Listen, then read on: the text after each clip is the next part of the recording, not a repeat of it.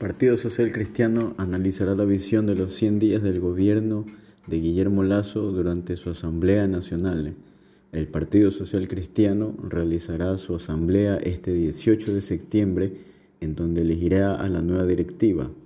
Esto se da tras la renuncia de Pascual del Ciopo a la presidencia nacional, cargo que ocupó por 22 años.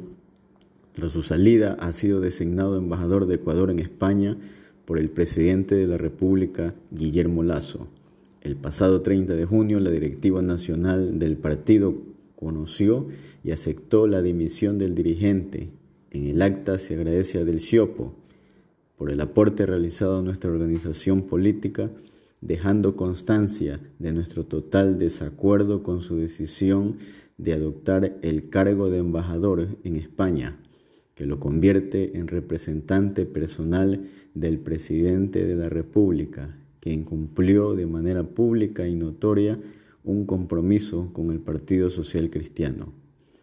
La salida del Ciopo generó cambios en la estructura directiva del Partido Social Cristiano. Carlos Falqués quedó como presidente encargado, Johnny Terán y Luis Yencón como primer y segundo vicepresidente mientras que Luis Fernando Torres sigue como director de estructuras políticas, Alfredo Serrano, director ejecutivo, Francesco Aicare, secretario y Lourdes Alarcón como tesorera. Analizar la visión de los 100 días del gobierno de Guillermo Lazo es una de las acciones que realizará el Partido Social Cristiano durante su Asamblea Nacional.